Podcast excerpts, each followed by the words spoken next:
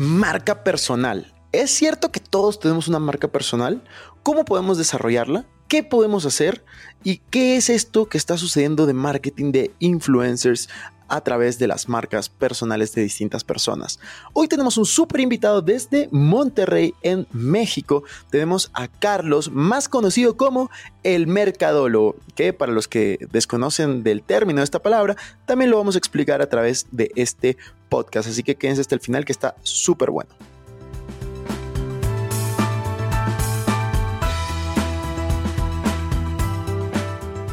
Hola amigos, ¿cómo están? Estamos de gira por México entrevistando a grandes personalidades aquí, así que bienvenidos a un nuevo episodio de Invertir Joven. Mi nombre es Cristian Arens y les doy la bienvenida. Este podcast tiene como objetivo principal ayudarte a volverte tu mejor versión a través de la educación financiera y crecimiento personal. Aquí creemos que si tú logras cambiar tu mentalidad, lograrás cambiar tu realidad. Es por eso que normalmente hablamos de inversiones, finanzas personales, emprendimiento y crecimiento personal, aunque a veces hablamos de otros temas que nos causan interés. La frase de este podcast es el dinero es un excelente esclavo, pero un pésimo amo. Aquí van a aprender a hacer que el dinero trabaje para ti, para que tú puedas tener más tiempo y energía en hacer las cosas que realmente te gustan y te apasionan. También queremos invitarte a que te suscribas si es que aún no lo has hecho y que revises la descripción porque van a haber enlaces muy relevantes. Que disfrutes este episodio y si te gusta, no te olvides ponerle 5 estrellas. Hola amigos inversionistas, bienvenidos a un nuevo episodio de Invertir Joven o mi canal de YouTube Cristian depende de donde estén escuchando. Hoy estoy muy feliz, muy emocionado, seguimos aquí en Monterrey. Estamos con un súper invitado, estamos con Carlos, más conocido como el Mercadólogo. Carlos, ¿qué tal? ¿Cómo vas? Muchas gracias Chris por tu invitación, todo bien. ¿Tú cómo estás? Muy bien, muy, muy feliz de tenerte aquí. Gracias. Ayer te escuché en la, en, la, en la plática, en la charla que diste, justamente pudimos compartir escenario. Te felicito, estuvo muy interesante. Eh, Muchas gracias. hablando de, marcas y cómo es que tú puedes desarrollar tu propia marca, ya sea de una empresa o sea tu marca personal. Quiero empezar por el inicio. Tú eres súper joven, tú tienes 23 años. Cuéntanos primero cómo nació este interés por, por las marcas, cómo empezaste, de qué clase de familia vienes, cuáles fueron esos primeros recuerdos que tienes acerca del emprendimiento, de las marcas en general. Ok, bueno, yo estudié la carrera de Mercadotecnia Estratégica. Era una carrera que me gustó mucho, la verdad. Yo estaba entre estudiar Administración de Empresas y Mercadotecnia, pero me di cuenta que me gustaba mucho la parte de crear estrategias de posicionamiento para poder generar ventas en un, en un negocio. Entonces por eso decidí adentrarme a ese mundo, al igual que me gusta mucho la publicidad. Me encanta mucho ver comerciales, analizarlos. Cuando hay nuevas marcas, nuevos logotipos, nuevos rebrandings. Disfruto mucho hoy en día el analizarlos, el decir por qué tuvo ese gran cambio agresivo esta marca o no agresivo para que logre influenciar en el entorno en el que está metido esa misma marca. Buenísimo. Y cuéntanos, quiero ir un poco más atrás. ¿Cómo eras tú en el colegio? Tú eras súper estudioso, tú eras rebelde, tú emprendías, tú cuéntame un poco de, esa dinámica. ¿En qué momento empezó estos intereses? ¿Fue en el colegio o fue ya en la universidad? Pues mira, mi interés por emprender fue durante mis prácticas universitarias.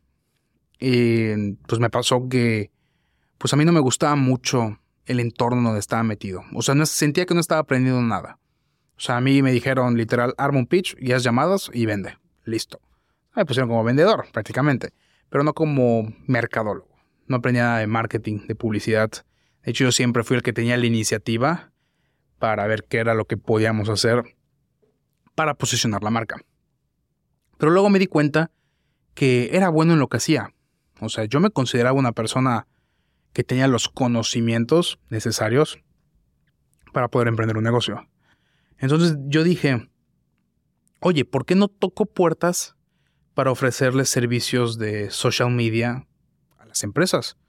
No les cobro mucho para que prueben mi servicio y ya me vaya dando a conocer. Pero antes, en la ya secundaria, preparatoria, pues era rebelde, era distraído, no sacaba buenas calificaciones a veces. Estaba mucho en mi, en mi rollo, en mi rollo. Me llevaba, me, me llevaba materias, reprobaba, o sea, Digo, eh, me pasaba eso. Y en la universidad, pues ya era algo que ya me gustaba más y me fue muchísimo mejor. Eh, tenía buen promedio, así.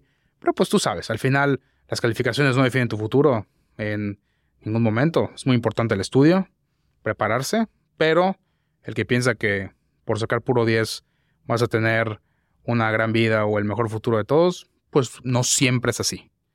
Entonces, yo, creo que pocas veces. Sí, sí, o sea, o sea, el que te dice que no, es que tienes que sacar buenas calificaciones para que te vaya súper bien en la vida, pues no, porque en el mundo laboral, pues no te van a preguntar cuánto sacaste en matemáticas. Te van a preguntar qué tan bueno eres en lo que haces. Y hasta allá. Entonces, por eso yo decidí emprender en el tema de social media. De hecho, yo, tengo una teoría de que los estudiantes que son de mitad de tabla para abajo tienden a irle mejor en la vida que los que están muy arriba, porque están más acostumbrados a fracasar, equivocarse y seguir intentando que las personas que, están acostumbradas a no equivocarse, ser perfectos, que todo vaya bien. Eh, justo el otro día no me acuerdo con qué amigo o en un podcast, no, no recuerdo, estaba hablando de eso y era como que sí, es, diferente. Y, y, te pones a pensar y es, cuando estás en el colegio, ¿quién es el primer puesto? ¿Quién es el segundo? ¿Quién es el tercero? ¿Dónde están ahora? ¿Y dónde estoy yo? Claro. ¿Y dónde están los otros? Exactamente. De hecho, Qué curioso. A mí, en, mi caso, en la universidad, nadie quería trabajar conmigo. O sea, nadie quería estar en mi. En hacer trabajo en equipo conmigo porque pues decían que no era muy bueno y todo así. O sea, como que me sentía marginado. O sea, yo nunca tuve una vida universitaria así, wow, como la que. Como las películas. Así es, de que wow, fiestas todo el tiempo. O sea, nada. O sea, yo era la persona que estaba hasta atrás, tenía puesto mis audífonos y esperaba que comenzara la clase no hablaba con nadie, no trataba con nadie, y no por pesado, simplemente pues, pues como que no me, no me lograba integrar. O sea, ellos tenían otro concepto, yo otro, y pues trataba de unirme, pero ellos jamás, pues me integraron. Entonces, pero, pues ya hoy en día, pues tienen una vida totalmente diferente a la que yo tengo hoy en día. Entonces, pues así pasa. Y ellos eran inteligentes y sacaban excelentes calificaciones. Digo, yo también, pero no era, wow, el mejor. Pero lo que te decía, o sea, tiene que ver mucho también con el tipo de gente que te relacionas.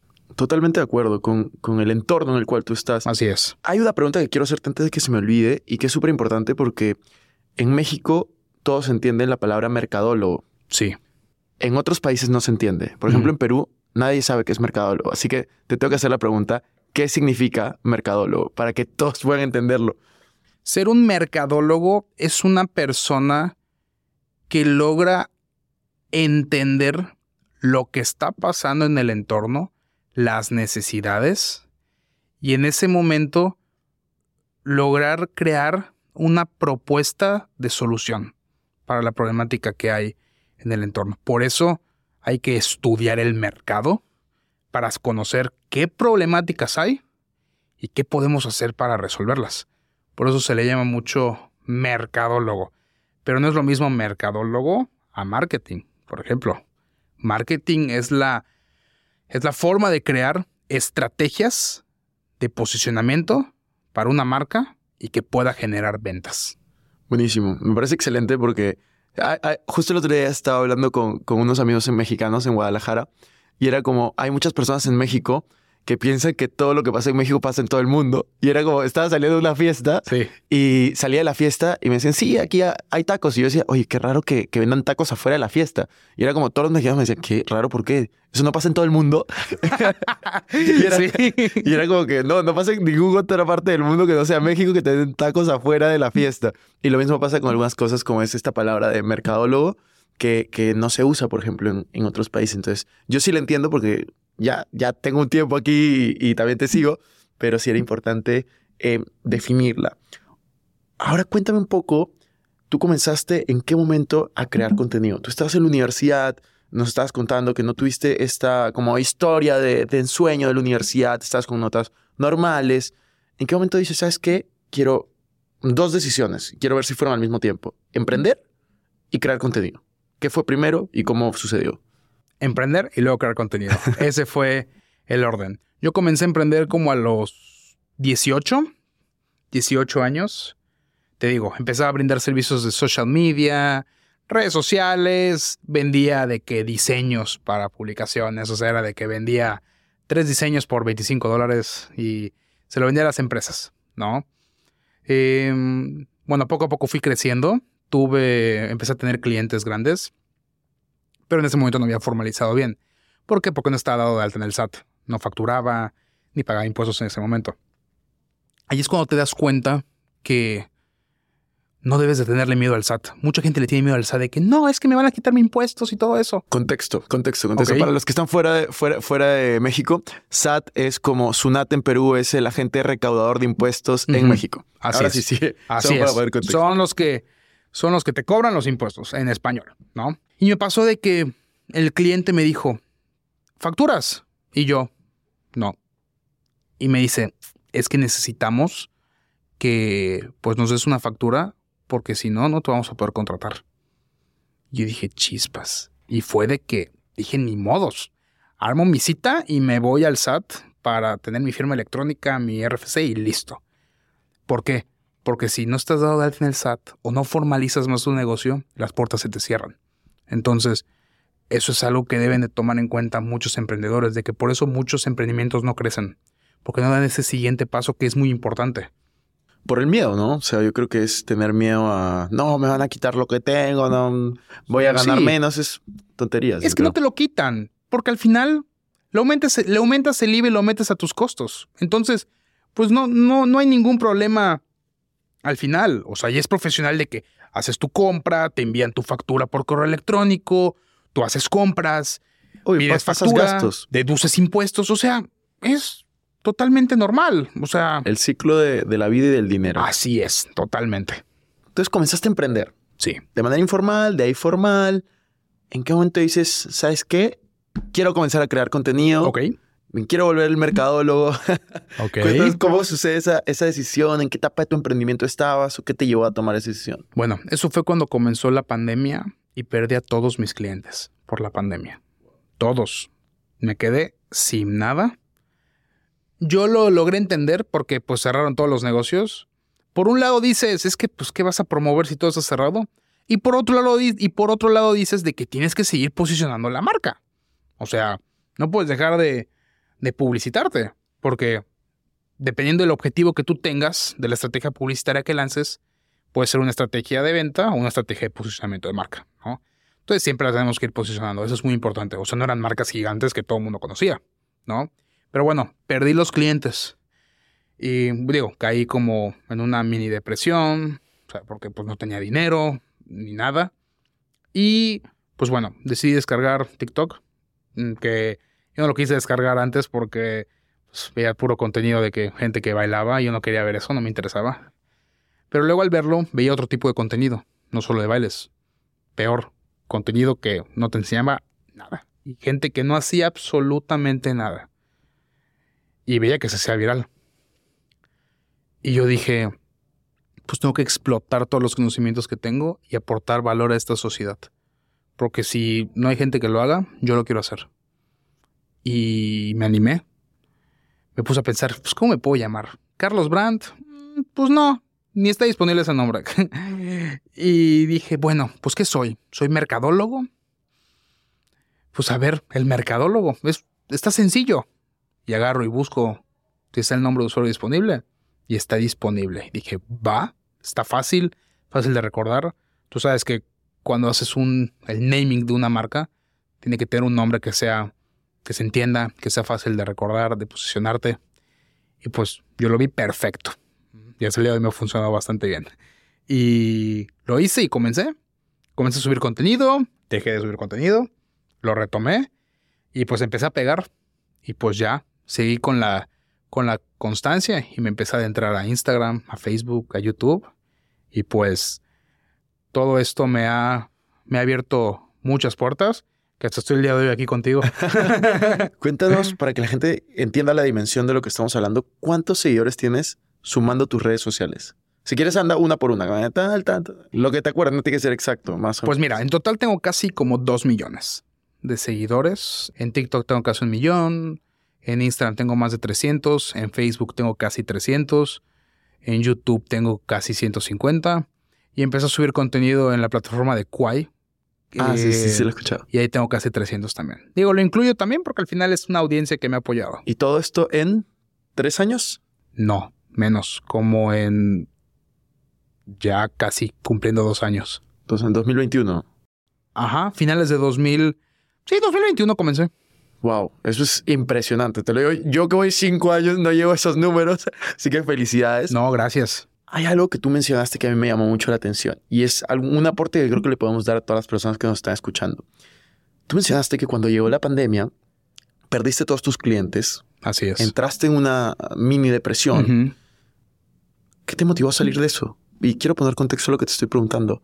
Hay muchas personas que hoy en día pueden estar en una situación, pasando una situación difícil, una situación en la cual se encuentren, se acaban de salir de una relación, los botaron del trabajo, murió algún familiar, pasó algo que puede ser un símil a mini depresión, sentirte realmente triste en un momento bajo.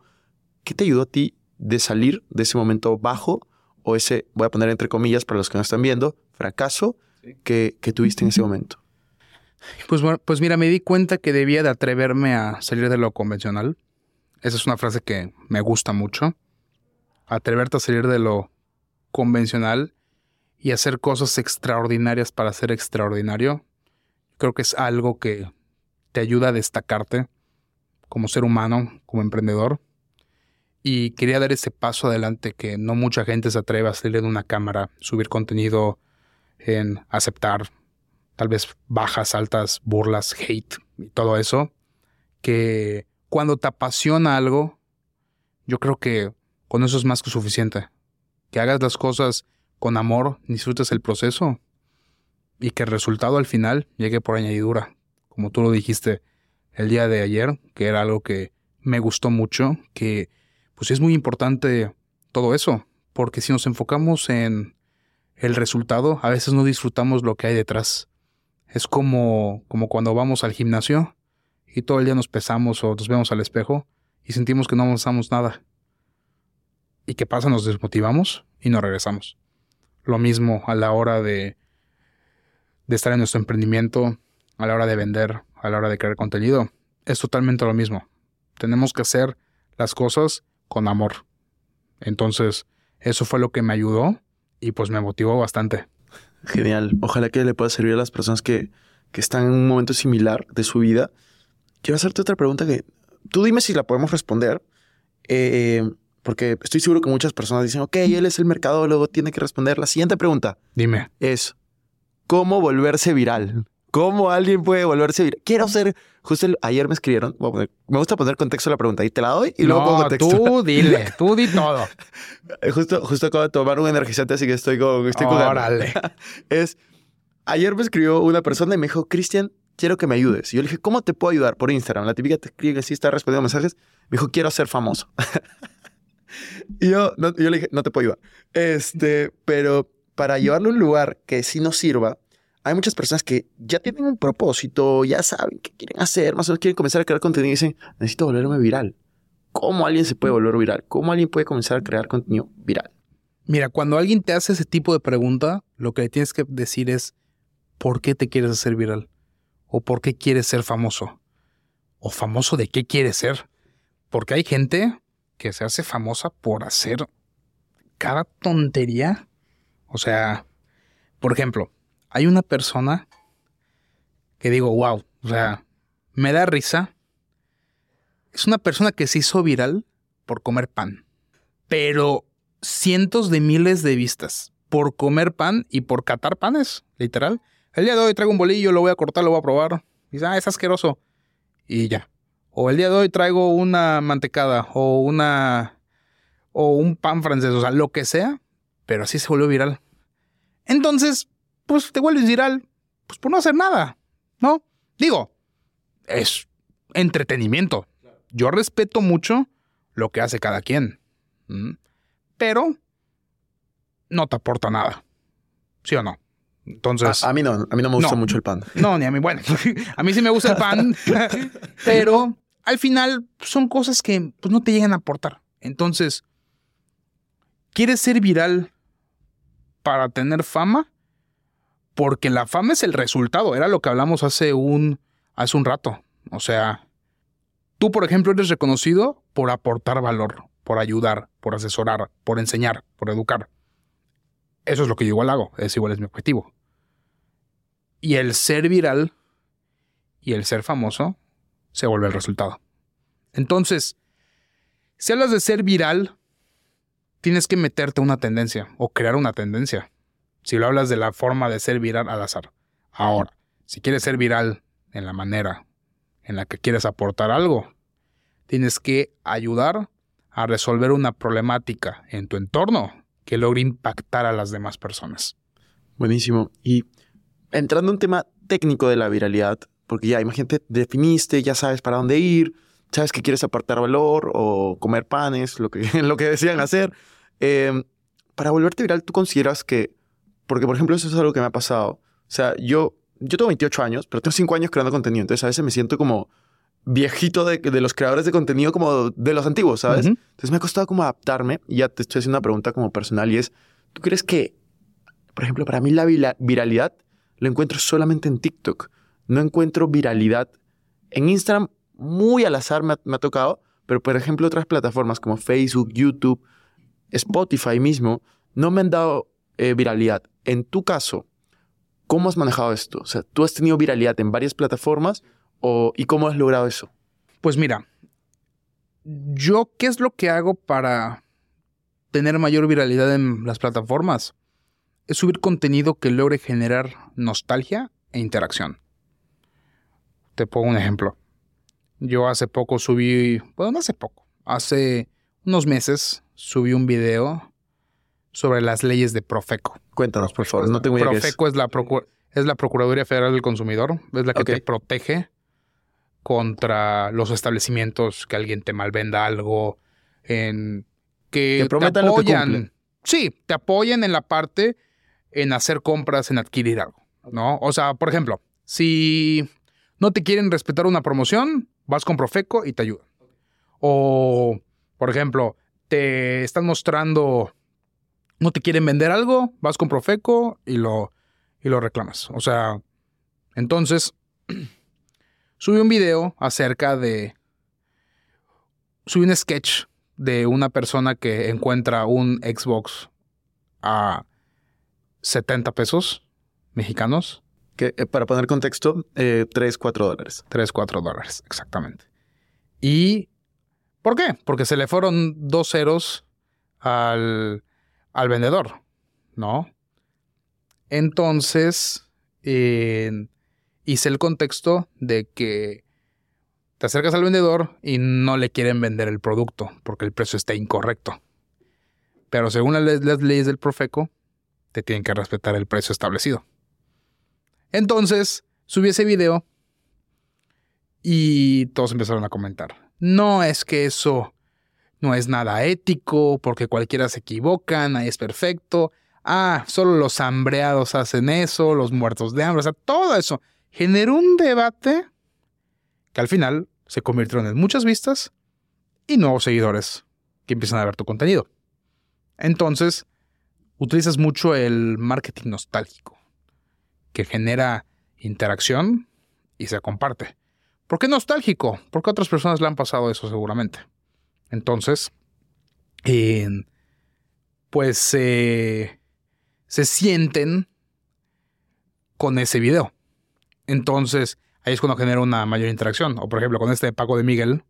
Me encanta poner este ejemplo. ¿Qué Paco de Miguel? Paco de Miguel es ah, el que hace los personajes de la maestra, la mamá, la directora y todo eso. Eso es nostálgico. ¿Por qué? Porque hace igual que tu mamá, se comporta igual, se comporta igual que tu tía, se comporta igual que tu directora, camina igual que la directora. O sea, todo que al final se comparte, se comenta, se etiqueta y eso se mueve un montonal. O sea, ese, esa idea de contenido se me hizo increíble. O sea, muy innovadora. Digo, ahorita hay mucha gente que ya lo hace, pero él fue el pionero en ese tipo de línea de contenido. Entonces ahí es cuando te vuelves viral, cuando logras sobresalir de las demás personas. Y cuéntanos, por ejemplo, tú ayer en la charla estabas hablando de marca personal. ¿Tú consideras que todos deberían de... yo, yo digo, todos tenemos una marca personal. Sí. O sea, todos tenemos una marca personal, estamos de acuerdo. Todos deberían de crear contenido. Es la manera más sencilla de poder crecer tu marca personal. Todos pueden tener una marca personal. Como tú dices, todos tenemos una. Y todos podemos empezar a posicionar una marca personal. Pero para posicionar una marca personal, hoy en día es muy importante crear contenido. 100%. Ayer tú hablaste de algo también que me gustó y que, y que por eso también quiero ir a la charla, para ver cómo, por dónde llevar el podcast y todo. Y me pareció interesante lo que, lo que hablaste. Y tú ayer decías mucho de diversificar tu contenido. Que una vez Sí. que llegabas a un cierto punto de, de debías de entrar a otros. Cuéntanos cómo lo hiciste y por qué lo sugieres. Ok, yo empecé a crear contenido de mercadotecnia. Puro contenido de mercadotecnia. Mercado... Es que esa palabra no la usamos. marketing. Puro Marketing. contenido de marketing. Entonces, empecé con puro contenido de marketing y analizando marcas, analizando la estrategia de marketing que utilizan las marcas para poder vender más. Así te digo, los sketches y todo. Número uno, por ejemplo, ahorita los sketches ya no funcionan tanto. A veces hago uno que otro. ¿m? Bueno, no a veces, la mayoría, ¿no? Pero ahorita ya no funciona tanto porque ya mucha gente lo hace. Entonces, incluso el algoritmo piensa que al final es el mismo contenido que le estamos copiando a otro y no te ayudan a movértelo. Entonces, al darme cuenta de que me sentí estancado ya por crear puro contenido de marketing, decidí abrir otra línea de contenido. Empezar a hacer contenido sobre ventas. Entonces hacía situaciones de cómo tener más confianza con un cliente, cómo venderle a un cliente, cómo llegar con un cliente en frío, cómo, cómo convencer a un cliente que no está seguro sin comprarte, qué pasa si un cliente te dice que no, y así sucesivamente, ¿no? Situaciones, storytellings. Luego me metí a la parte de finanzas personales para que aprendan a utilizar mejor su tarjeta de crédito, a manejar mejor el dinero, comencé a invertir, la importancia de invertir. Y luego me metí a los temas fiscales. Profeco, Conducef, esa parte de que no te pueden obligar a dar propina o no te pueden cobrar comisión por pagar con tarjeta de crédito. Todo eso lo he, lo he enseñado. La facturación, el SAT también. Y pues te, te ayuda a segmentarte a nuevos, segmentarte a nuevos mercados. Sí, lo que pasa con las empresas. Así como hace Apple, por ejemplo, tiene varios teléfonos para cada tipo de persona, para cada presupuesto y para cada interés. Lo mismo aquí. Solo que sin presupuesto, porque todo es gratis. Pero es para cada tipo de interés. Pero al final todo esto es importante para el emprendedor.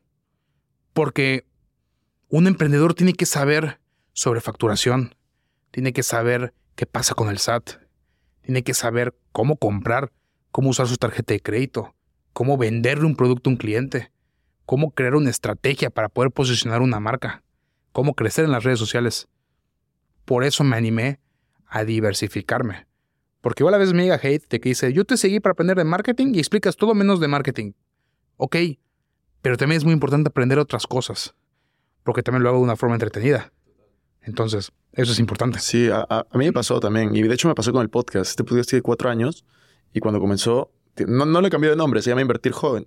Pero hablo de, de las cosas que a mí me interesan y que creo que pueden aportar. O sea, no hemos hablado de inversiones, pero al final tu marca personal es una inversión. O sea, todo puede ser una inversión Todo. si lo ves así. Y la juventud también es, es relativa desde mi punto de vista. Entonces, Así es. es como, sí, me parece chévere. Vamos a ir ya a la parte final del, del podcast. Ok. En esta parte final yo hago siempre cinco preguntas. Son preguntas cortas. eh, pu- puedes responderla y alargarte si quieres y, y- y ver, pero tienen que ser cortas. Claro. La primera pregunta que te voy a hacer es, imagínate que no tienes patrimonio, cero dólares, tienes 100 dólares, te damos 100 dólares, ¿qué harías para crecer? Yo como, ¿qué haría con ese dinero para Con crecer? 100 dólares. Bueno, yo lo que haría sería, con todos los conocimientos que yo tengo, de lo que sea, comenzaría a vender esos servicios. Que sea como mi primer emprendimiento. ¿Por qué? Porque muchas veces nos, nos dicen, es que no sé, es que no puedo emprender porque no tengo dinero. Es que no, también puedes vender esto, los conocimientos.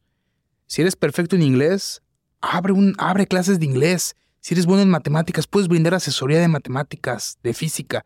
Si eres experto en redes sociales, toca puertas con las empresas para brindarles los servicios porque al final es una necesidad. Y con esos 100 dólares, le meto publicidad para darme a conocer más o invierto más en mi- la imagen de mi negocio y así. Buenísimo. La segunda pregunta es, ¿cuál es el libro que más veces has recomendado o regalado? Yo he recomendado el de El vendedor más grande del mundo. ¿Quién es el escritor, te acuerdas?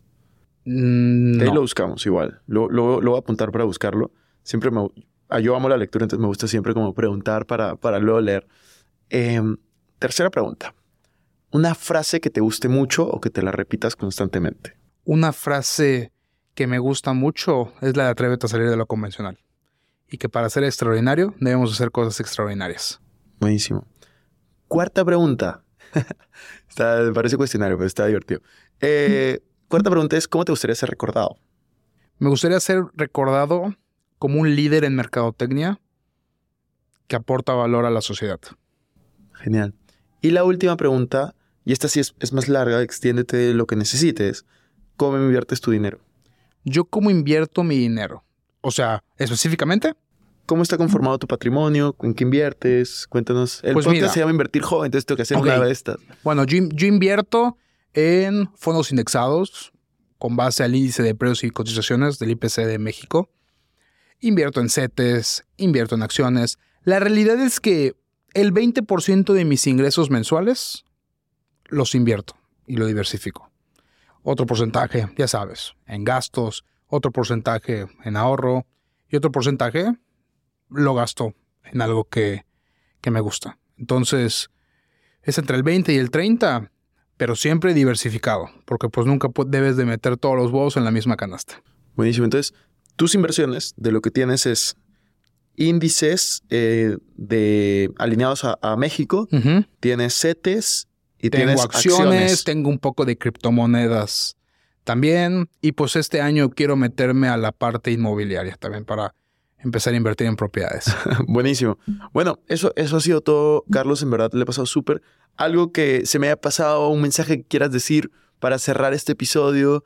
Eh, la cámara es toda tuya. Ok, pues un consejo que le quiero dar a todos los emprendedores es que se dediquen a lo que aman, que no olviden que el marketing hoy en día es un factor sumamente importante para los negocios, que inviertan en ello, créanme que es una gran inversión, porque no solo te va a ayudar a posicionarte como marca, sino te va a ayudar a generar una mayor confianza gracias a la imagen que tú como empresa y marca personal vas a transmitir. Muchas gracias. A ti, Chris.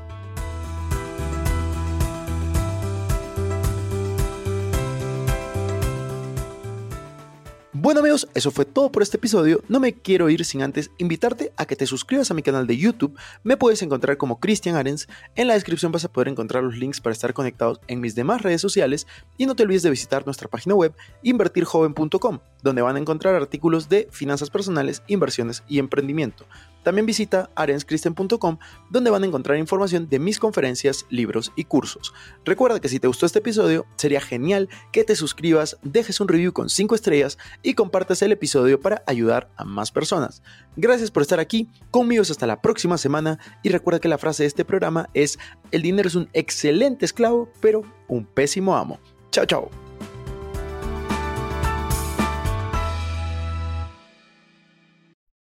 Este es un podcast producido por Explora.